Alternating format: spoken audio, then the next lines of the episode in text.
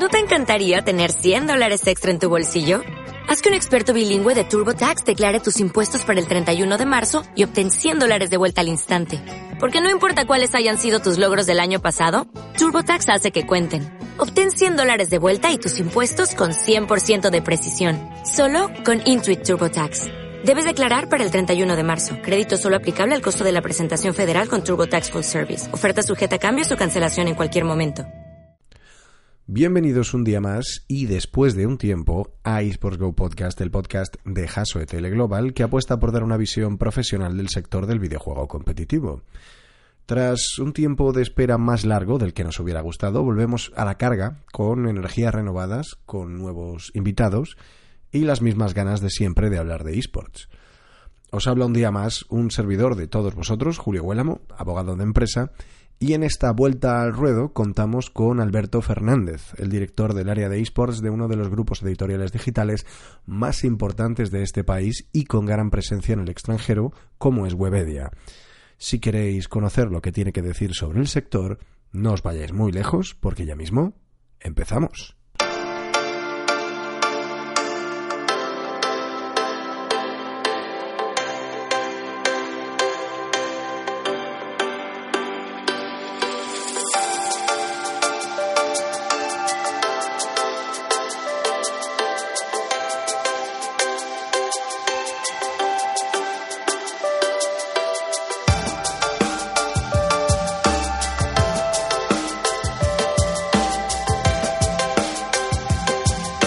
Bienvenidos a eSports Go Podcast, el podcast de Haso Tele Global sobre eSport. Nuestro invitado de hoy, con el que estrenamos esta segunda temporada, es el responsable del área de eSports de Webedia, uno de los principales grupos de entretenimiento digital que existen en la actualidad y es quien también ha estado vinculado al deporte tradicional bastante y por tanto puede ofrecernos una visión de contraste con el mundo digital. Le agradecemos que haya podido venir y le damos la bienvenida a Alberto Fernández. Bienvenido. Muchas gracias. Bueno, eh, estamos encantados de tenerte aquí y la primera pregunta se la hacemos siempre a todo el mundo, que es ¿cuál ha sido tu relación con el mundo de los esports y cómo empezaste a interesarte por este sector? Bueno, pues mi historia comienza porque yo, yo fui deportista, fui piloto de motocross y eso requiere muchos viajes, muchos tiempos libres y, y una forma con la que ocupaba ese tiempo libre era jugando a videojuegos, ¿no? Entonces, bueno, pues así pasé muchos años. Luego en la universidad jugaba mucho a FIFA. Hacíamos torneos entre, entre la gente de la universidad y ahí empecé a pensar que eso, eso tenía que, que ser un, un negocio en el futuro, un negocio potente. Entonces siempre estuve muy pendiente de, todo el desarrollo de, los esports y cada vez empecé a interesarme más por, por todo lo que había, ¿no? Y así fue como, como empecé a descubrir esports y todo lo que hay detrás de, este sector que, que, es muy, muy grande. Desde luego, es enorme. Eh, actualmente, como decíamos, eres responsable del área de, de esports de, de Webedia. Cuéntanos un poco cuál es tu labor y en qué consiste el proyecto en general. Bueno, yo, yo entro hace unos meses en, en Webedia y, y, mi objetivo dentro de Webedia es eh, crear un, un, área transversal que utilice todos los activos que, que tiene el grupo relacionados con esports. Tenemos diferentes áreas de negocio, una parte de publishing, donde, donde tenemos medios. Eh, tenemos una parte de talents, donde están, bueno, pues todos los talents que tenemos en, en Biz. Y luego hay otra parte de, de brand services, donde damos servicio de, de agencia, eh, bueno, relacionado con consultoría, creatividad, estrategia, contenidos digitales.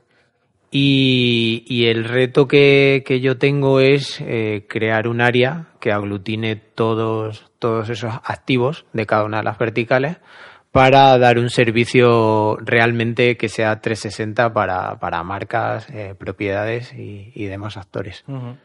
eh, cuéntanos un poco cuál de las tres áreas eh, crees que es la más complicada de llevar o la más difícil de hacerse con las riendas. Bueno, eh, realmente no, no, hay un área que sea más complicada que, que otra. Lo, lo, complejo es hacer que todo, que todo funcione de forma integral y unida, ¿no?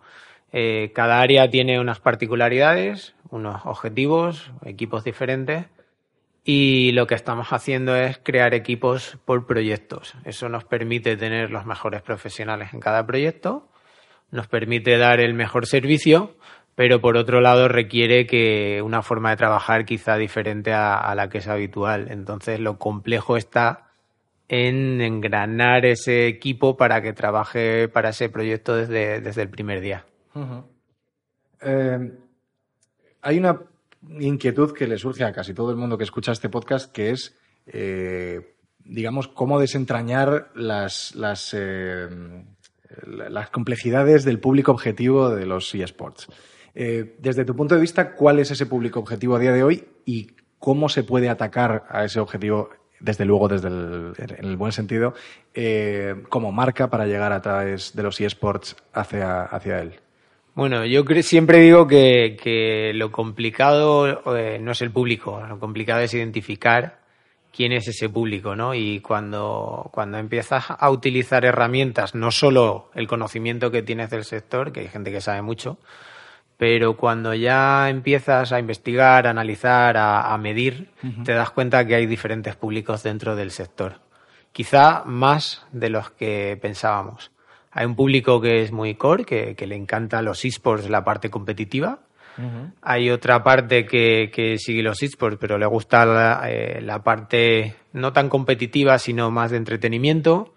Hay gente que le gusta un poco de esports y mucho de videojuegos, otros mucho de esports y también mucho de videojuegos. Entonces, a cada uno eh, tienes que llegar de, de, forma diferente. Quizá el reto está ahí. Claro.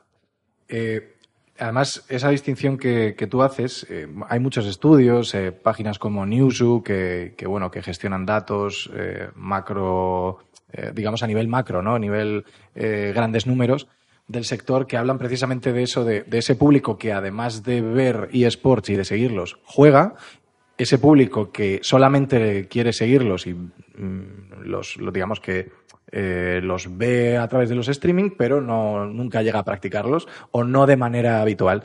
Entonces, ¿cuál crees que es la tendencia? ¿Crees que cada vez vamos más hacia ese modelo de público que simplemente disfruta de los eSports o, por el contrario, crees que es bueno, no bueno, sino crees que vamos también hacia una, ese público que es sinérgico entre las dos áreas, gente que juega y además eh, disfruta del sector? Bueno, el, tema es que cada vez crece más por tanto, hay cada vez más público de cada uno de, de, de, Sí, de ambos lados. De ambos lados, exactamente. Eh, entonces, por ejemplo, el, problema también es que nos basamos mucho en grandes estudios que generalizan mucho eh, los resultados que, que, obtienen, ¿no? Entonces, Newzoo te da grandes cifras, te da tendencias, pero y, más en el caso de España quizá no, no entra al detalle, ¿no? Entonces eh, lo que hay que hacer es analizar al público de aquí y, ver qué particularidades tiene. Nosotros, por ejemplo, eh, tenemos eh, cuatro medios que cubren el sector gaming en su más amplio espectro, ¿no? hay, una, hay, un, hay un medio que este de juegos va muy orientado a, video, a gaming en general. Tenemos otro que es IGN, que va un poco más a la parte cultura pop del videojuego. Tenemos otro que es Vida Extra, son temas más genéricos, más sencillos. Y ahora vamos a lanzar uno que, que engloba la parte de esports core y la parte de gaming competitivo más genérica. Entonces, para cubrir toda la audiencia, necesitamos cuatro medios diferentes. Eso mismo pasa a cualquiera que quiera conectar con, esta eh, audiencia. En realidad es muy revelador también de, las necesidades y, de, bueno, necesitar cuatro medios para dar... Eh, para dar eh, cobertura, a toda la información que genera el, sector. Efectivamente. y vosotros trabajáis con muchas marcas, con, con muchas marcas que intentan entrar en este sector, pero muchas veces no saben cómo, cómo empezar, por, por dónde empezar a, penetrar en, el sector, en el mercado.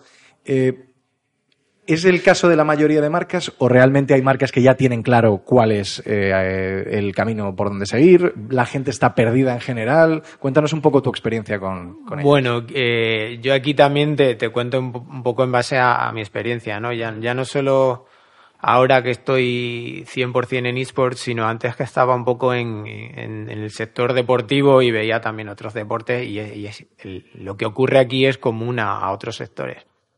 el, el problema no es que no sepan cómo entrar, sino no saben qué pueden conseguir. Ajá.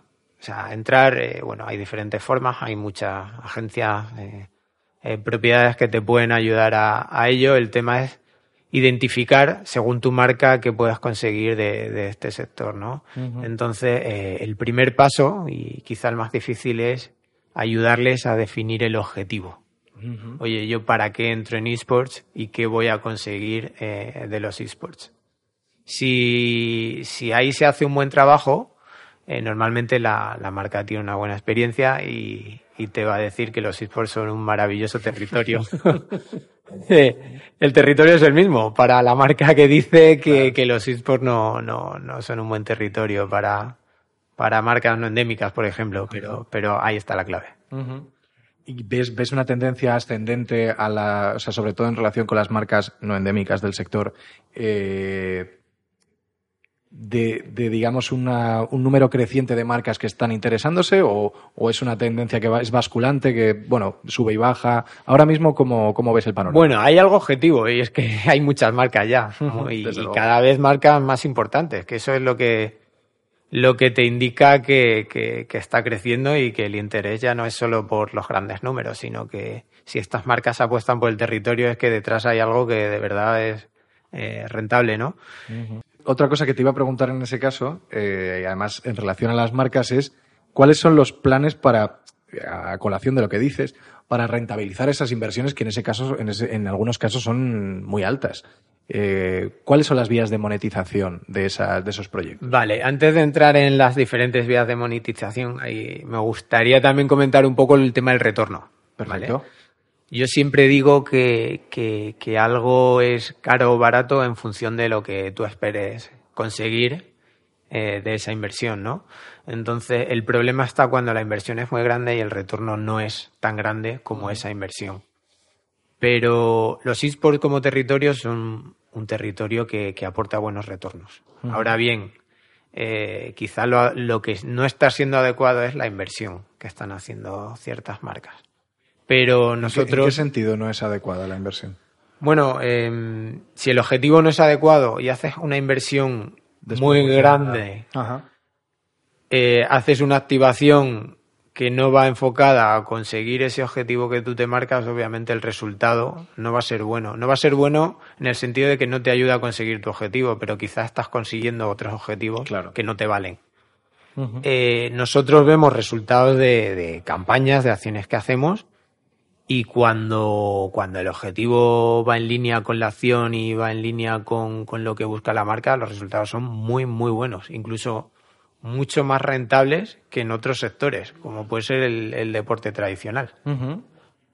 Y sobre las vías de monetización que, que, digamos que se están llevando a cabo en la actualidad, ¿qué nos puedes contar? Quizá mm, ahí pensamos que, que, oye, pues que hay pocas vías de monetización, nos centramos mucho en el, en el patrocinio, nos centramos mucho en las competiciones y en los eventos, pero hay, hay, hay otras alternativas. Eh, nosotros, por ejemplo, en, en Webedia estamos centrándonos en, en todo eso que hay alrededor. Antes hablaba de, de, de la parte importante que tenemos nosotros de, de publishing, donde, oye, ahí hay un servicio de, de publishing tradicional, de publicidad, hay una parte de branded content donde puedes trabajar con las marcas, ellas pueden conseguir resultados y nosotros como eh, compañía también nos tenemos eh, en resultados. Luego hay otra parte relacionada con el, con el branded content, por ejemplo, que es crear plataformas específicas para esas marcas, que luego ellas eh, explotan para, para obtener sus objetivos, ¿no? Eh, hay una parte muy importante también relacionada con el contenido exclusivo. Nosotros hemos hecho documental, por ejemplo, El Olito, Sí. que funcionó muy bien. Hemos hecho una peli con The Gref, de Fortnite, que funcionó muy bien. Estamos rodando ahora mismo un documental con un caster, que creemos que va a ser un éxito. Y esa, esa parte que no se ve también nos puede dar un, un retorno muy, muy positivo. Luego, mm, quizá el mayor reto para mí está en la parte de, de derechos audiovisuales, ¿no? De dar valor a, a, a esas grandes audiencias o no tan grandes en función de, de, de la acción Y, y lo que estamos trabajando es intentar diseñar productos que mm, permitan tener una gran audiencia durante un periodo largo de tiempo y que la marca pueda construir eh, durante un plazo mayor. Es verdad que hay eventos, competiciones, eh, partidos, finales que te dan gran audiencia, pero es uno.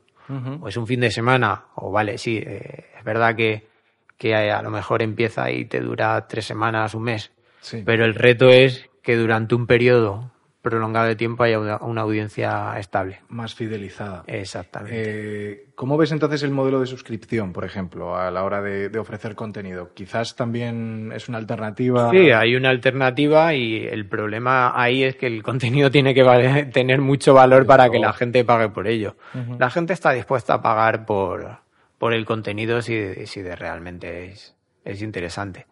Quizá ahora hay que luchar más por hacer crecer el territorio, por, por obtener esas grandes audiencias, esa gran comunidad de seguidores y luego centrarnos más en, en, en cómo sacar partido a, a esa audiencia con un modelo como el de suscripción. La, la audiencia, a lo mejor parte de la audiencia no lo sabe, pero Alberto lo ha, lo ha mencionado también antes eh, de pasada, eh, viene del mundo de, eh, del deporte tradicional. ¿En qué te ha, digamos, favorecido venir de ese mundo y cómo has podido extrapolar lo que has aprendido en el deporte tradicional a este nuevo sector? Bueno, eh, el deporte, los esports, mm, yo no, no entro en el debate si, si los esports son un deporte o no, para mí sí lo son, pero aunque no lo fueran, eh, no, no, no influiría mucho en el, en el modelo, ¿no? Hay competiciones, hay jugadores, hay equipos, entonces el modelo tradicional nos vale. Yo siempre digo que los esports tienen mucho que aportar al deporte tradicional, el deporte tradicional a los esports. Yo recuerdo, por ejemplo, en el fútbol, como, como, como la gente de- del fútbol Sí. no quería que entrara nadie fuera, eh, porque ellos eran los que sabían y, y la verdad que la mayor parte de los clubes estaban un poco en situaciones económicas complicadas. Eh, entonces el sector por necesidad se abrió, empezó a entrar gente muy profesional de cada una de sus áreas y empezó a profesionar cada, a profesionalizar cada una de esas áreas. Y esa profesionalización fue lo que hizo que el producto mejorara, que tuviera más valor, que estuviera mejor hecho y que al final eh, valiera más. Entonces, eh, el expertise que yo tengo del, del- del deporte tradicional, eh, de- del trabajo con las marcas, de trabajo en patrocinios, de activaciones, de estrategia, pues me ayuda a identificar problemas o situ- no problemas, porque no me gusta ser negativo, pero Necesidades. eh, necesidades eh, en algunos puntos que creo que, que son claves y es lo que estoy intentando eh, realizar en, en mi trabajo actual. Trabajo con gente que sabe muchísimo de esports, ellos me aportan una, una información muy relevante, yo les aporto información relevante y juntos construimos ese, ese producto. Eh, una de las, eh, digamos, de los activos importantes que tiene, que tiene Webedia en este sector es eh, Biz Esports, que es una agencia de la que ahora Alberto nos hablará, nos hablará un poco y que creo que, que es uno de los, bueno, de los buques insignia eh, del proyecto. Cuéntanos, cuéntanos un poco en qué consiste Biz Esports. Sí, bueno, Biz, todos sabéis el, el potencial que tiene, ¿no? Es uno de los mayores activos de, de Webedia. Eh, trabajamos de la mano con los talentos, tenemos la suerte de tener eh, los mejores talentos y estamos aprendiendo mucho de, cómo generan el contenido y ese aprendizaje se ha ido transmitiendo a, a las demás áreas del grupo, ¿no? Entonces, hace, hace unos meses también surge la creación de Biz Esports y el objetivo es trasladar el modelo de Biz a la parte de esports. Tenemos eh, clubes, trabajamos con, con Dux, por ejemplo, de FIFA, trabajamos con jugadores, tenemos casters, tenemos un poco todos los elementos que hay dentro de- del sector. Estamos ayudándoles a eh, crecer, por un lado, a generar negocio y también a, estamos ayudándoles a que todo lo que hay alrededor de ellos pues sea mucho más, más profesional. Mm, De esos, de- digamos, de esos players que has mencionado muy de pasada, los casters, eh, jugadores concretos, los clubs, Eh, ¿Cuál es la mayor complicación que os surge a la hora de gestionar eh, cada uno de esos activos, vamos a decir?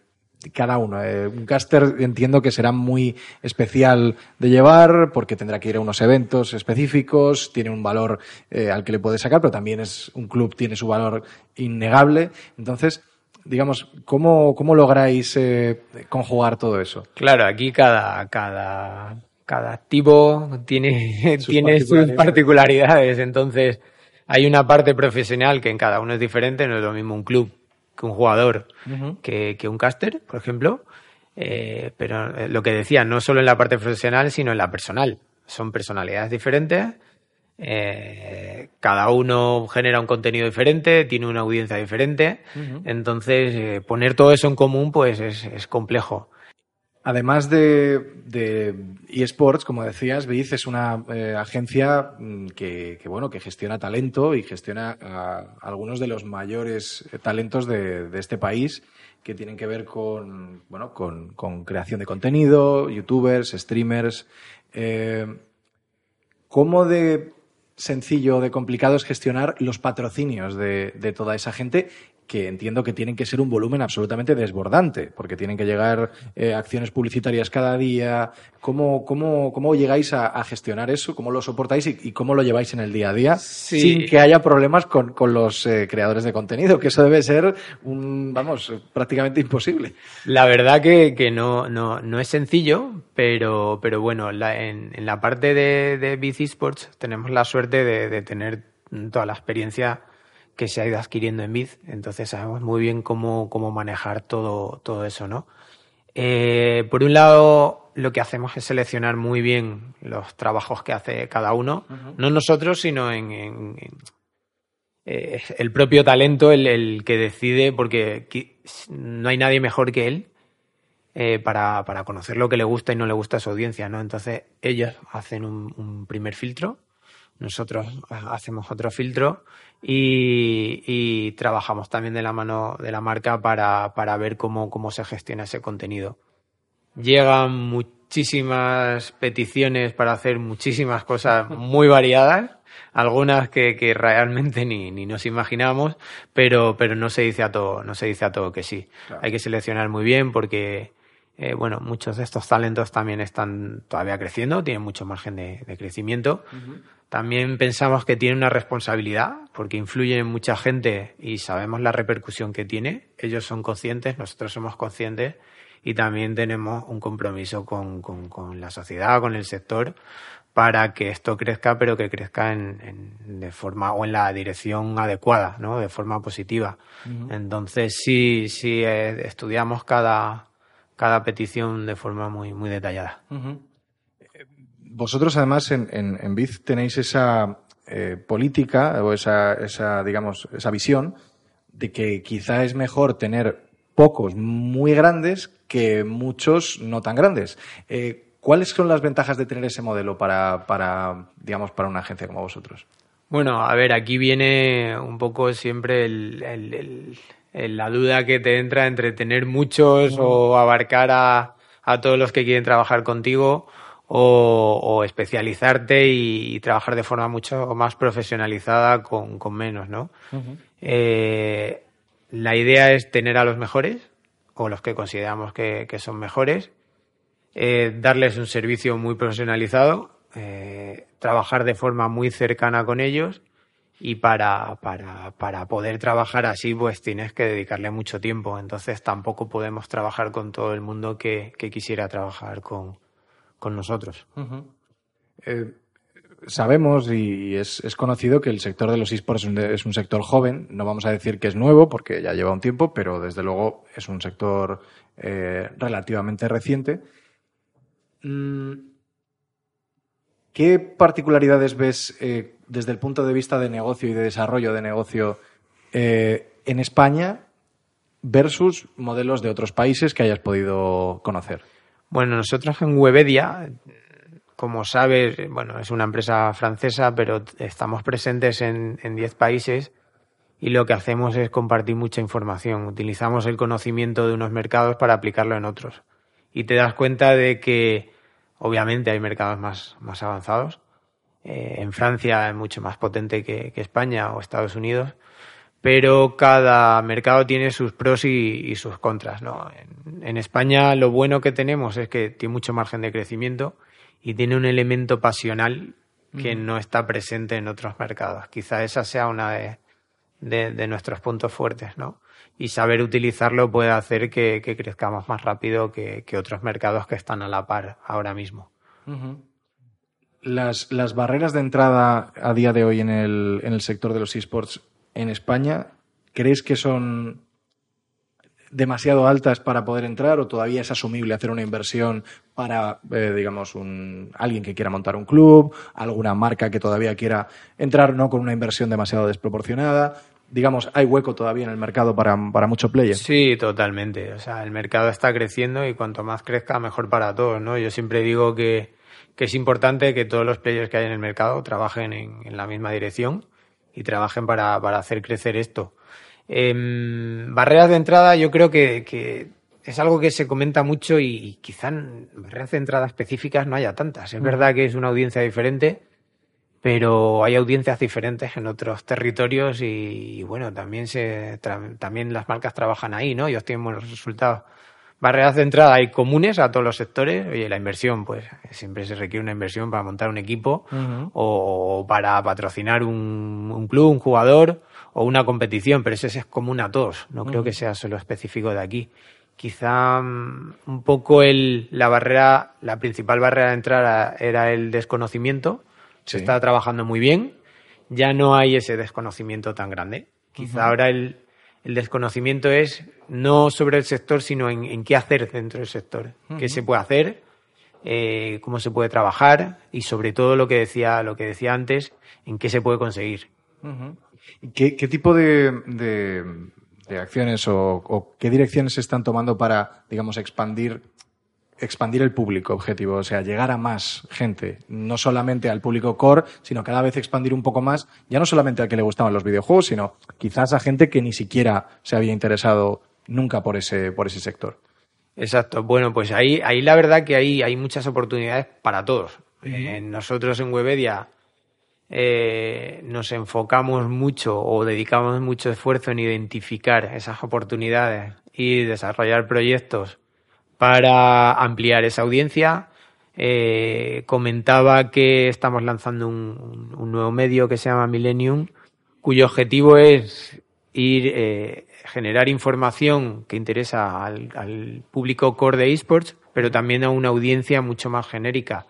Eh, hablamos de esports y gaming competitivo. Estamos trabajando en, en, algún programa mm, tipo reality que, que verá, eh, esperamos la luz en, en, los próximos meses, que también va a una audiencia mucho más, más amplia, ¿no? más eh, generalista, incluso que, que alguien que no conoce esports pueda, pueda consumir ese contenido. Estamos trabajando para, para generar productos que a lo mejor el que no le gusta ver, si le gusta comprar y vaya asociado a una experiencia de, de, uso que, que, le pueda eh, generar interés por los esports. Y al final todo esto hace, eh, hace que, que, esa audiencia o que esa comunidad crezca. Tuviste ocasión, como nosotros, de vivir desde dentro eh, y participar en el GES 2019 eh, el Global Esports Summit ha sido un evento, yo diría que sin precedentes en la, en la, escena española de esports, al menos en lo que tiene que ver con el sector de profesionales que hay detrás dando soporte a esta industria. Eh, cuéntanos cómo viviste esa experiencia de primera mano y qué te parece que aporten este tipo de iniciativas. Bueno, lo, primero fue el, GES, pues es una buena noticia para el sector, el que haya un evento de referencia en el que podamos encontrarnos todos los profesionales que estamos trabajando ahora mismo eh, nos aporta un gran, gran valor a todos.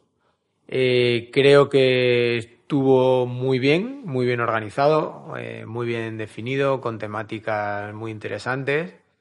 creo también que era una necesidad que había, tener un, un evento de referencia, primero da una mejor imagen al sector y luego eh, permite lo que decía, tener un, punto de encuentro de, todos, que antes no, no, no, había o no había con la importancia que, tenía. Y sobre todo, eh, lo interesante de, de GES es el, el, plan de desarrollo y de crecimiento que, que tiene. Por lo que sé, la, la próxima edición va, va, a dar incluso un salto cualitativo. Uh -huh. Va a haber muchas novedades que creo que, sigue, que, se, que son necesarias. Y oye, que haya alguien que de una iniciativa privada eh, asuma la responsabilidad de desarrollar un proyecto que, que, a priori no se sabe cómo va a funcionar, pues, pues es de, de alabar. Uh -huh. ¿Y crees que, digamos, que todo ese eh, grueso de profesionales ha tendido hasta ahora a ir por, un poco por su cuenta o realmente todo el mundo va remando en la misma dirección? ¿Cuál es tu impresión desde dentro? Bueno, el, el, objetivo, el objetivo principal es común y luego cada uno pues tiene sus objetivos y obviamente eh, intenta tirar hacia el lado que, que, le interesa, ¿no?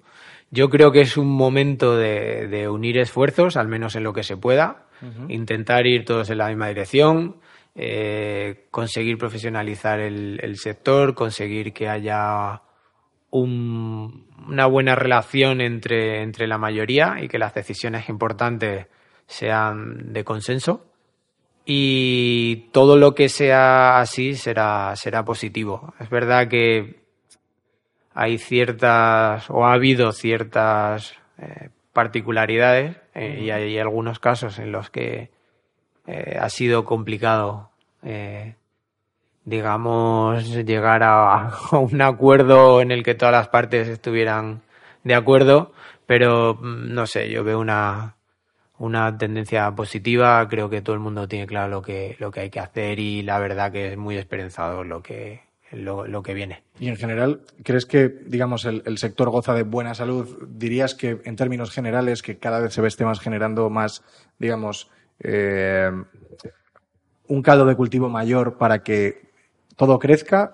O, o, hay una sobresaturación por algún lado de demasiadas competiciones? O sea, ¿Cómo ves tú el modelo actual eh, en número de videojuegos, número de competiciones, ¿crees que vamos por la buena dirección sí. o, o, crees que habría que regular de otra manera? No regular, sino crees que la, el propio mercado de alguna manera irá empujando hacia una tendencia de más, eh, digamos, más atomizada, de más competiciones, más equipos, o que habrá un momento que se estabilizará eh, y no está muy lejos de, de llegar? Bueno, yo, yo veo un, una tendencia a lo que decía muy, muy positiva. Mm. Eh, al final el mercado va a ser el que, el que va a establecer el número de partners que, mm. hay, que hay dentro, pero creo que hay mucho margen de crecimiento que todavía no, no se ha llegado al techo ni está atomizado de, de competiciones, ni de clubes, ni de jugadores, ni de marcas. O sea, hay mucho, mucho margen. Mm, yo creo que el sector goza de muy buena salud. Uh -huh. eh, todo sigue creciendo y mientras haya crecimiento quiere decir que, que, que, que todo es positivo. Eh, no hay indicadores que digan que, el sector no está yendo en la, en la, dirección adecuada. Obviamente hay cosas que mejorar, pero también aquí hay mucho de, de prueba y error, ¿no? Uh -huh. Hay cosas que se hacen que no están bien hechas, pero, pero, pero claro, al no haberse hecho antes, pues no, no puedes saber si es adecuado o no. El caso es que esa, esa prueba y error también siga, que sigan saliendo cosas nuevas, que sigan apareciendo nuevos partners y, y que el, el, sector siga, siga creciendo. Uh -huh. Que digamos poco a poco eh, se vaya consolidando. Uh... Sí es verdad que lo que sí es necesario es una, una estabilidad. Uh -huh. Una estabilidad en cuanto a mm, procesos, en cuanto a relaciones incluso laborales, uh -huh. en cuanto a contratos, acuerdos, en cuanto a inversiones en cuanto a los datos que compartimos y en cuanto a la expectativa que generamos en, en la gente que no, que no es del sector. Uh -huh. ¿Y eres de la opinión de, de, la que son algunos de que el público objetivo de este sector, digamos, se irá expandiendo en edad también conforme vaya avanzando? ¿O, o no? ¿Crees que siempre se mantendrá más o menos un público más joven?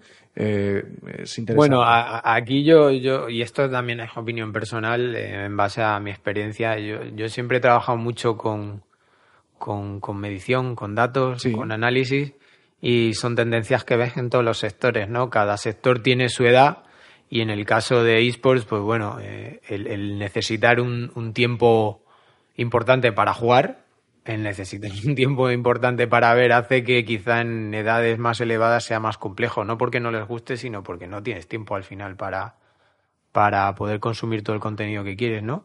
Entonces creo que se mantendrá una edad media entre 18 y 35 como, como parte core, digamos, pero eh, estoy convencido de que no de que va a crecer, sino de que está creciendo tanto por arriba como por abajo. Em, obviamente, toda la gente que, que, le lleva gustando esports 20 años le seguirá gustando hasta que tenga 65, con lo cual mm, la edad adulta y seguirá subiendo. Pero también es verdad que con la, con la tecnología que hay hoy día y con el acceso que tienen los, chicos más jóvenes a la tecnología, pues eh, todo eso está provocando que, empiecen antes, que lo conozcan antes, que consuman antes y que, jueguen antes. Entonces, eh, también está creciendo hacia abajo. También es interesante que nos cuentes tu opinión sobre, sobre el publisher, que al final es, eh, bueno, es el dueño de, del terreno de juego, vamos a decir, ¿no? Como haciendo una analogía con el deporte tradicional. Eh, y vosotros como agencia seguro que habéis tenido que tratar con ellos de manera, de manera habitual. ¿Cuál es, cuál es vuestra experiencia con ellos? Bueno, yo, yo también siempre digo que, que los publishers lo, lo, han hecho muy bien y son un poco los artífices de toda esta industria, con lo cual eh, todo lo que ellos digan hay que, hay que tenerlo en cuenta. Em, es verdad que también mm, por el poder que tienen pueden condicionar el, desarrollo del sector. Em, entonces hay que trabajar de, la mano con ellos porque al final son los que crean el, elemento base, ¿no? el, elemento de juego. Eh, que unos lo hagan mejor que otros es lo que influye que un juego crezca más que otro. Sí que una comunidad crezca más que otra. Y, por nuestro lado intentamos, bueno, siempre escucharles, eh, aprender de ellos y, tener en cuenta todo lo que dicen a la hora de trabajar con, las marcas, que sobre todo con las que trabajamos. Una cosa que también te queríamos preguntar es, eh, habida cuenta de tu experiencia y de tu bagaje previo, mm, ¿qué diferencias ves entre el modelo, digamos, online o el modelo de esports y el modelo tradicional en el sentido de eh, llegar a, llenar estadios de gente. ¿Crees que se puede, crees que se podría hacer de manera habitual? ¿Crees que, o crees que es más difícil la vida cuenta que normalmente, bueno, que, si vas a ver fútbol o lo ves por la tele o vas al estadio a verlo? Pero en este caso, mm, llenar estadios eh, semanalmente como hacen equipos de fútbol o de baloncesto, ¿tú lo ves viable en el largo plazo? Sí, totalmente. Al final la, experiencia física completa la online y viceversa quizá el, camino del deporte tradicional ha sido de lo off a lo on y en esports podríamos decir eh, que, es al revés, de lo on a lo off. Eh, al principio decía que un sector o el deporte tradicional puede aportar mucho a los esports, pero viceversa también, ¿no? Eh, a mí lo que me gusta de los esports es cómo generan contenido, cómo se genera el contenido, cómo se construyen comunidades y sobre todo cómo se interactúa con esas comunidades. Entonces, todo ese aprendizaje eh, se puede trasladar al deporte tradicional, de hecho se está aprendiendo mucho. y luego hay elementos que podemos, podemos aprender de, oye, cómo se llena un estadio y por qué se llena un estadio. Eh, lo que no hay que intentar es replicar el modelo on en el off y, y viceversa, exactamente. Eh, a medida que haya clubes más profesionales, jugadores más conocidos, que haya más nivel, que, haya más conocimiento, pues será más fácil eh, llenar esos estadios de los que, de los que hablas. ¿Sale, ¿Tú crees que sale rentable para, para un player del sector de los esports tirar también por la publicidad tradicional, aparte de la publicidad online y el marketing online? ¿Crees que todavía tiene sentido, eh, entre comillas, acudir a, vías de, publicidad tradicional, digamos, para penetrar al otro lado del público objetivo o crees que no tiene demasiado sentido? Eh, yo también aquí, pues, eh, siempre que, debato con otros compañeros, lo que digo es que hay que llegar eh, de la forma, o sea, a la audiencia hay que llegar de la forma en la que ellos pues consumen ese contenido. Más natural. Claro, exactamente. Si hay una audiencia que consume el contenido de forma tradicional, tendremos que ir a esas fórmulas tradicionales para llegar a ellos, porque, porque no consumen otra cosa. Entonces, eh, ¿tiene sentido? Tiene sentido en la medida que queramos llegar a, esa audiencia. Lo que no podemos es utilizar eh, un canal que no utiliza para impactarles. Eso es lo que no, no tiene sentido. Muy bien. Pues nada, lamentablemente nos hemos quedado sin tiempo, pero, pero te agradecemos mucho que hayas podido venir aquí con nosotros y desde luego eh, esta es tu casa y te deseamos toda suerte en tus proyectos. Muchas gracias a vosotros. La verdad que, que es de alabar que, que, que, un despacho como el vuestro eh, se interese por los esports. Es bueno para todos. Estáis ayudando a, a profesionalizar el sector que, que, que es muy necesario. Y, y, nada, encantado de, de compartir un, un, un, tiempo interesante con vosotros. Muchísimas gracias. Gracias. Y a todos vosotros solamente me queda emplazaros a esta cita dentro de otros 15 días para seguir con un nuevo invitado haciendo esto que tanto nos apasiona. Hablar de eSports.